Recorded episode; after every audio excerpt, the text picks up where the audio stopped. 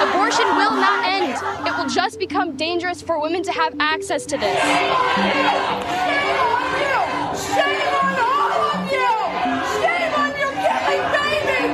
Este verano Estados Unidos podría retroceder medio siglo en el tiempo. Hace unos días supimos que el Tribunal Supremo allí puede tumbar Roe contra Wade, la histórica sentencia que garantiza el derecho al aborto desde 1973. Esto supondría un retroceso de los derechos adquiridos en la que se supone una de las democracias más fuertes del mundo.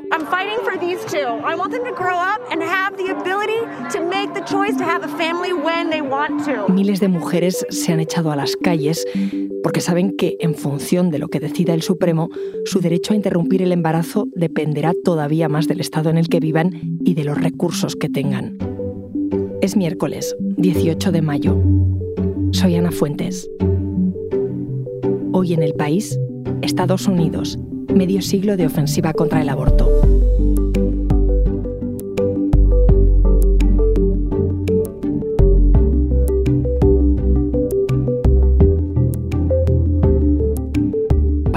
Hablar de este tema he llamado a Amanda Mars, iba a decir corresponsal del país en Washington, pero ahora ya eres ex corresponsal. Sí, hola Ana, ¿qué tal? Pues eh, llegué a España el 1 de mayo.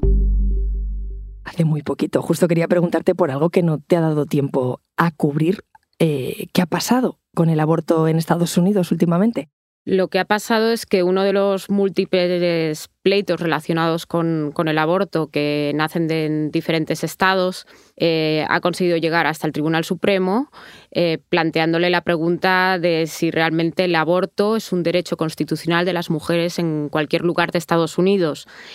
Y el Supremo, que es la máxima instancia judicial de Estados Unidos, tiene que pronunciarse al respecto. Y lo que pasó, que es algo bastante inédito, es que un par de días después de yo llegar aquí, creo que fue, se filtró una publicación político, consiguió la, la, gran exclusiva del borrador de la que se supone va a ser la opinión mayoritaria que se emitirá en junio o julio. Y esa opinión mayoritaria, escrita por uno de los jueces conservadores, eh, causó un terremoto en las calles porque mm, da la razón a los contrarios al aborto y además entra de lleno en el meollo de la sentencia que hizo legal el, aborto en 1973. Con lo cual no, no es una opinión que vaya de tecnicismos o que deje eh, la puerta medio abierta, sino que si esa opinión, ese borrador se confirma como tal, el derecho a abortar ya no lo es. Cuéntame, ¿cómo llega el aborto a ser un derecho en Estados Unidos? como, como, muchos cambios sociales en ese país, se ha consagrado como derecho a partir de una decisión del Supremo. Cada estado tenía sus normas y en el año 1970, una mujer, una camarera de Dallas, Norma McCorvey, que en aquel momento impulsó su caso con un seudónimo, Jane Roe, eh, demandó al, fiscal eh, del distrito, que se apellidaba Wade, de ahí que el caso histórico del Supremo sea Roe versus Wade, porque quería abortar.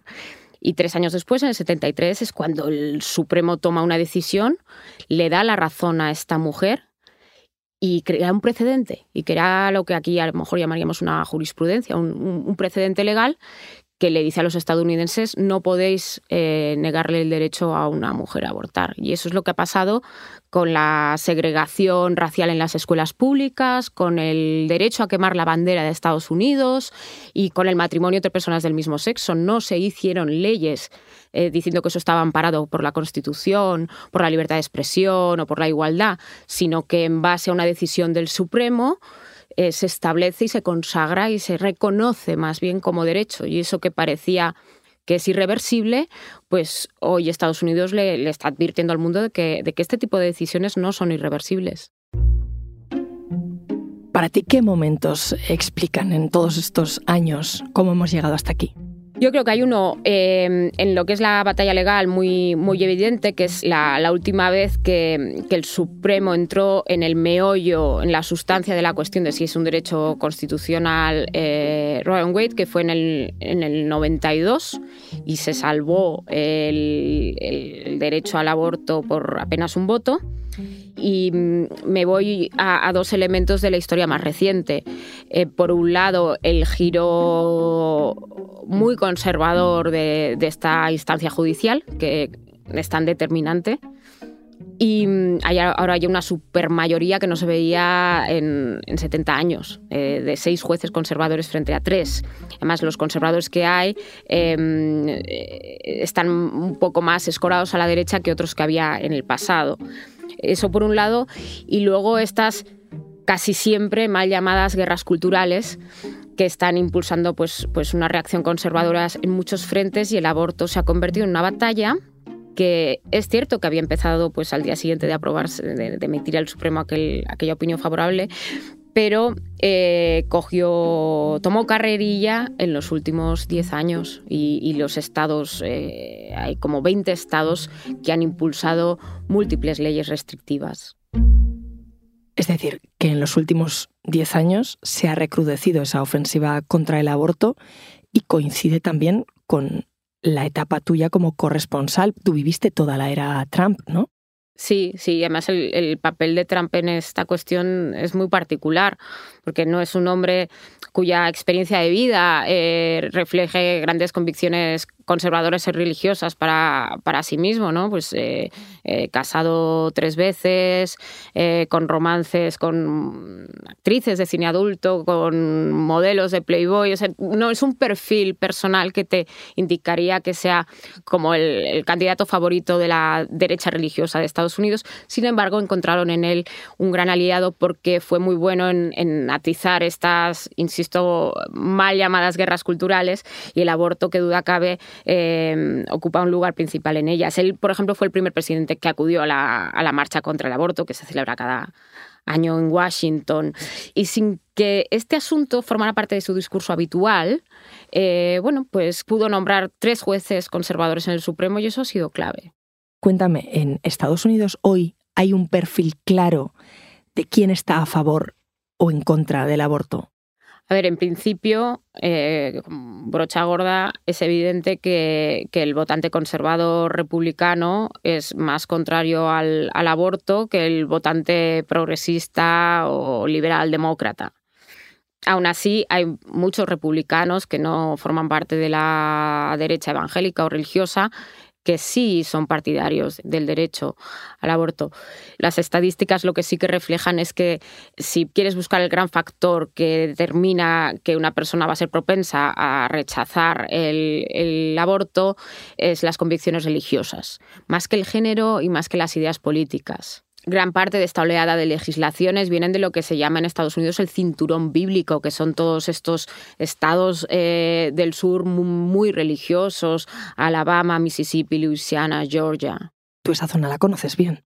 Sí, he ido allí a, cubrir esta historia en más de una ocasión y recuerdo perfectamente en 2019 una ley muy, muy restrictiva que impulsó el Estado de Alabama, que en, la práctica eh, prohibía el, el, aborto a partir de las seis, ocho semanas incluso en casos de incesto y violación. Y esta ley, que ya evidentemente los legisladores conservadores ya sabían que se iba a dar de bruces en la justicia, lo que buscaba precisamente era elevar el debate a, a altas instancias. Lo que me encontré allí es que en la práctica el derecho ya estaba muy coartado. Es decir, mm, el Estado no podía prohibir el derecho al aborto, pero sí que podía hacer ponerle un montón de requisitos a las clínicas para seguir operando. Eso hizo que si en los 90 allí había 20 clínicas de planificación familiar, que se dice, em, en, aquel momento en toda Alabama quedaban tres.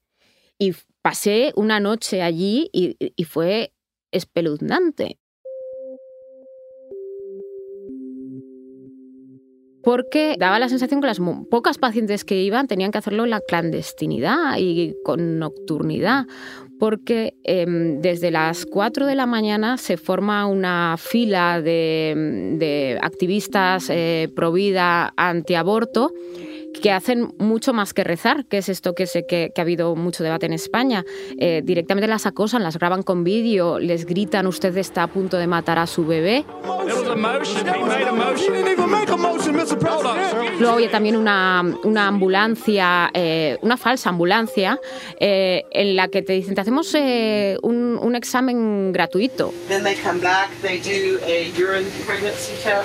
En realidad subes a esa, supuesta ambulancia y no es una, es una camilla sin ningún tipo de recursos y es una señora que en realidad lo que te hace es un asesoramiento y el asesoramiento es eh, mira, mm, no abortes, mira, esto es lo que tienes ahí es una vida, vas a estar toda la vida sintiendo que, bueno, pues, pues eso. Así que lo que hacen ellas es ir eh, de noche. Hay una, junto a esa clínica, hay al lado una casa de, una, de una, organización no gubernamental que, las apoya y que las ayuda.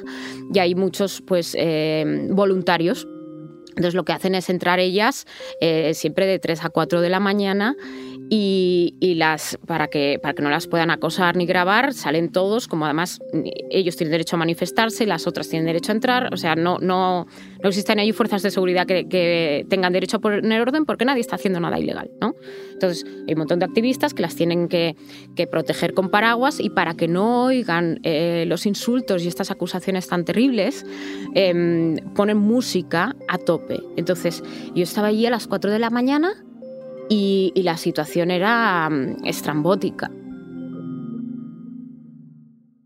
Hablas de insultos, de acoso eh, y el derecho a la intimidad de las mujeres. Ese no había que protegerlo desde ningún punto de vista.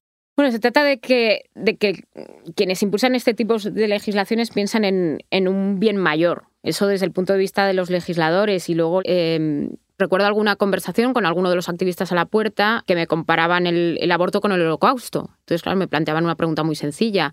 Eh, ¿Qué te preocupa más, la intimidad de estas mujeres o el holocausto? Claro, y a partir de ahí... Claro, ante esa pregunta. Claro, aunque Mira, me, me, parece muy interesante para el presente lo que vi en Missouri, porque yo creo que es una cata de lo que puede pasar en Estados Unidos eh, a partir de este verano si se confirma la opinión del Supremo. Estuve el pasado mm, otoño, en el 21, en la única clínica abortiva que queda en el estado de Missouri. Y esto es lo que me decía la, la, la médico que atendía. So when a patient decides that they want to have an abortion, um, they first have to visit us in person. Lo que está diciendo esta doctora es que, por ejemplo, uno de los requisitos que tienen las mujeres de Missouri para abortar allí es que tienen que tener dos visitas presenciales con 72 horas de diferencia para poder llevar a cabo el aborto. Y eso ya es una pega muy importante en un país como Estados Unidos, ¿no? Porque no todas las mujeres pueden andar tomándose eh, días libres. Aparte que es un tratamiento muy costoso porque no, no, hay ningún tipo de cobertura en esos estados como te puedes imaginar.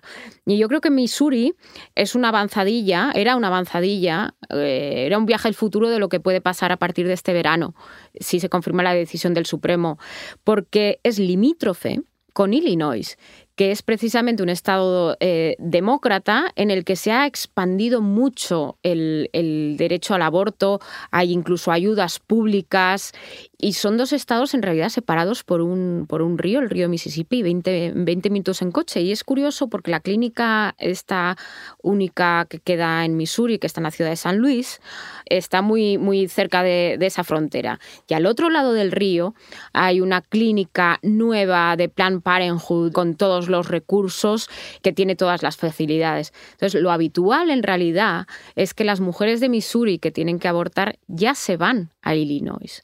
Y eso es, es lo, que, lo que va a pasar a partir de ahora si se confirma la decisión del Supremo. En todos estos estados que han impulsado leyes tan restrictivas, las mujeres que se lo puedan permitir, desde luego, van a tener que viajar a otros estados para, abortar. Y esto a mí me recuerda a, los años 80 o 70, aquella idea de, de irse a Londres a, abortar que, tanto se comentaba en España.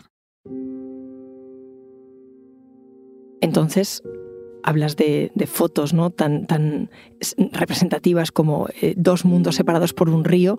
Si se confirma este verano eh, la opinión del Supremo, em, vamos a tener dos Estados Unidos muy diferentes, ¿no? Sí, son dos bloques, dos Estados Unidos muy distintos y ahora mismo es uno el que tiene la sartén por el mango con esta supermayoría del Tribunal Supremo. ¿Cómo hemos llegado a esa supermayoría y qué efectos puede tener? Pues a los jueces del Supremo, que son, es un órgano todopoderoso porque son cargos vitalicios, eso al mismo tiempo los hace muy independientes. Son cargos vitalicios. Entonces, un gran ejercicio de poder de los presidentes de Estados Unidos es proponer a los jueces del Supremo. Esto no es cada cierto tiempo, esto es si un juez decide jubilarse o un juez fallece en ejercicio, el presidente de turno tiene que proponer al candidato. Y ese nombre debe ser luego refrendado en el Senado, en la Cámara Alta de Estados Unidos. O sea que necesitas tener a un presidente de acuerdo con una mayoría del Senado, una mayoría desde hace poco ya simple, ¿vale? Eh, ¿Qué ocurrió en el periodo de presidencia de Donald Trump? Había ya una vacante de la administración anterior por un juez conservador fallecido, se jubiló otro juez y falleció eh, una jueza progresista. Él pudo proponer a tres jueces del Supremo, además tenían la mayoría republicana en la Cámara y los pudo aprobar. Entonces, un juez conservador moderado fue relevado por un conservador a secas. Una jueza, eh, bueno, icono progresista, icono feminista, como la jueza Ruth Bader Ginsburg, que falleció muy poquito antes de las elecciones presidenciales, fue relevada por una jueza bastante joven, además, o sea que tiene mucho recorrido en el Supremo, eh, conservadora y que se había manifestado crítica con el derecho a aborto en el pasado. Y ya aquella primera vacante fue ocupada por, que era de un conservador, fue ocupada por otro conservador, que se considera, y estas cosas evidentemente no son matemáticas, un poco más escorado a la derecha que el difunto al que, al que relevaba. Con lo cual ahora esta mayoría de 6 a 3 que hace posible esta situación. ¿Qué posición tienen los demócratas sobre todo esto? No te puedes imaginar completamente contraria a los demócratas y, y, millones de sus votantes. O sea, en el momento en que se, empezó a, a, difundir la noticia de este borrador, se echó la gente a la calle. Al día siguiente había una concentración de protesta en las puertas del Supremo. Bueno, hubo concentraciones de protesta en todas las ciudades y mm, incluso estaba ahí la senadora eh, demócrata Elizabeth Warren eh, manifestando pues un enfado muy, muy visceral. Y el presidente Biden también, eh, que es muy criticado, por cierto, porque Joe Biden es un hombre muy religioso, muy católico, muy practicante, pero al mismo tiempo es un convencido del derecho de las mujeres a, a interrumpir su embarazo o abortar. Y bueno, sin duda va a ser un tema em, de, las elecciones legislativas de noviembre, porque no nos olvidemos que en noviembre hay unas elecciones legislativas en todo el país y, se hablará de, de, la guerra de Ucrania levemente, se hablará sobre todo de economía, de precios, pero desde luego se va a hablar del aborto. Toda esta situación, Amanda, ¿se puede revertir de alguna manera? Pues desde luego revertir una decisión del Supremo parecía casi imposible, estamos viendo que no, eh, pero es muy, muy difícil es conseguir llevar otro caso y, que haga cambiar de opinión. En cuanto a una ley federal, federal que, es decir, a nivel nacional de todo Estados Unidos, que establezca que las mujeres tienen derecho a abortar, aunque luego serían los conservadores los que llevarían esa ley al Supremo, etcétera. Eso hoy en día no es imaginable porque no existe ni de lejos una mayoría suficiente en el Congreso para aprobarlo. Bueno, eso fue lo que se vio la semana pasada, ya sabes, cuando los demócratas intentaron aprobar esa ley en el Senado para proteger el derecho al aborto en Estados Unidos, para convertir al final la sentencia Roe contra Wade en ley federal, pero no lo consiguieron. Así que claro, la pregunta es si después del aborto van a venir otros derechos detrás. Por supuesto, es el, es el principal temor y es la pregunta que se plantean muchos estadounidenses porque ya hay pequeñas señales, ¿no? Hay algunos estados que ya están empezando a cuestionar y a ensayar y a redactar posibles legislaciones hablando de asuntos como la píldora abortiva. A otros estados, legisladores que se han por decirlo coloquialmente, se han venido arriba y ya empiezan a decir, no, no, es que la vida empieza en el momento de la concepción. Entonces, desde ese mismo instante hay que ya empezar a, regular, restringir el acceso a anticonceptivos y luego em, decisiones que fueron muy trascendentales y muy recientes como el derecho al matrimonio entre personas del mismo sexo, que es eh, una decisión del Supremo de solo el año 2015. Y eso, no olvidemos, se hizo con un Supremo, en realidad de mayoría conservadora, de 5 a 4, porque ahí mm, había uno de los conservadores, que era un conservador eh, moderado, ya jubilado, que, mm, que consideró que, que, era un derecho constitucional. Y pensar que esto está pasando en el país que presume de ser una democracia ejemplar. Sí, y, sin duda lo es, pero también es un país en el que eh, los propios eh, votantes y políticos que mm, son tan pro vida eh, son completamente contrarios a ciertas políticas de, conciliación, derechos de mm, permisos de maternidad y cualquier tipo de ayuda pública a la salud reproductiva de las mujeres es una señal muy importante al mundo de que, mm, de que ninguna conquista social, ningún derecho social es irreversible y está blindado del todo y se puede dar por garantizado. Amanda, gracias. Gracias a ti.